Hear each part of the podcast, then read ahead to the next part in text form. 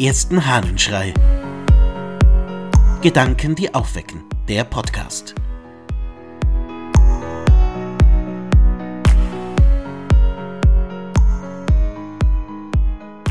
Das bleibende Wort. Aus der großen katechetischen Rede des Gregor von Nazianz. Nun aber wird das Wort des Menschen mit dem nämlichen Ausdruck bezeichnet. Wer sich nun entschließt, sich das Wort Gottes ähnlich vorzustellen wie das unsere, kann auf diese Weise zur richtigen Auffassung des Höheren geführt werden. Nur muss er beachten, dass das Wort Gottes, wie alles andere an Gott, seiner Natur entspreche. Denn man sieht an der menschlichen Natur auch Kraft, Weisheit und Leben, aber niemand wird sich durch die Gleichheit der Worte zur Annahme verleiten lassen, die Kraft oder die Weisheit oder das Leben Gottes wären ganz gleicher Art, sondern die Bedeutung solcher Begriffe erniedrigt sich in Beziehung auf uns nach dem Maße unserer Natur. Weil vergänglich und schwach unsere Natur, darum ist kurz unser Leben, vergänglich unsere Kraft, flüchtig unser Wort.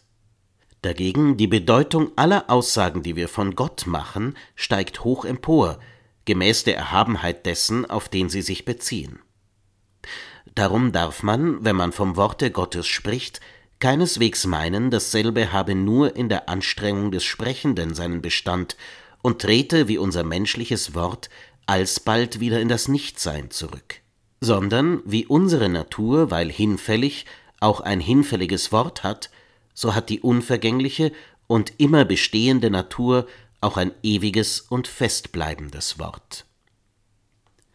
Die große katechetische Rede des Gregor ist ein Versuch und ein sehr gelungener Versuch, für all jene, die sich für den Glauben interessieren, zusammenzufassen, worum es geht.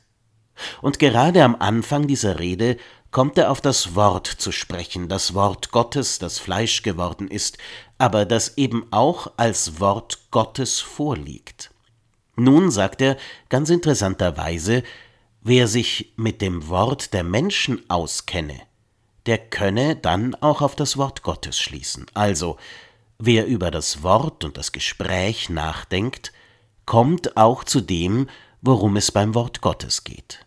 Also, was macht denn das Wort zwischen uns Menschen aus? Es ist vor allem Kommunikation. Es bedeutet, dass wir miteinander in Austausch treten können, dass wir uns etwas mitteilen können, dass Botschaften da sind und dass wir uns Gutes zusagen können, aber auch Schlechtes, dass wir miteinander durch das Wort in Kontakt kommen, und dass wir einander näher kommen dadurch, dass wir miteinander sprechen. So. Und das gilt jetzt auch für das Wort Gottes. Also ist das, was die Bibel bedeutet, ist das, was als Wort Gottes vorliegt, Gottes Kommunikation mit uns, mit jedem Einzelnen von uns. Und der Unterschied nun, weil bei Gott alles unsere Möglichkeiten übersteigt, ist es auch bei seinem Wort so, sagt Gregor. Sein Wort bleibt, während unsere Worte vergehen. Sein Wort behält seine Bedeutung, weil er der Ewige ist. Unsere Worte werden vergehen, so wie wir vergehen, aber bei ihm bleibt es. Das, was also in der Bibel steht, hat bleibende Bedeutung persönlich für dich weil es Kommunikation Gottes mit dir ist. Vielleicht wäre es eine Möglichkeit, heute einmal in die Bibel hineinzuschauen. Nimm das Buch zur Hand, google die Bibel, öffne die Bibel-App auf dem Smartphone oder was auch immer und schau, wie dich Gott heute anspricht. Vielleicht mit dem Text, der heute in der Liturgie vorgesehen ist, oder aber auch dadurch, dass du die Bibel einfach irgendwo aufschlägst – und dich fragst, was Gott dir in diesem Moment sagen möchte. Vielleicht, dass du deinen Lieblingstext nimmst und ihn einmal liest, oder dass du dich führen lässt und dir einen Tipp holst, welchen Text du aus der Bibel einmal für dich lesen solltest. Ich glaube, es lohnt sich, das Buch der Bücher als das bleibende, an dich gerichtete Wort Gottes zu verstehen, als seine Kommunikation direkt mit dir. In diesem Sinn wünsche ich dir einen kommunikativen Tag. Dein Ludwig Waldmüller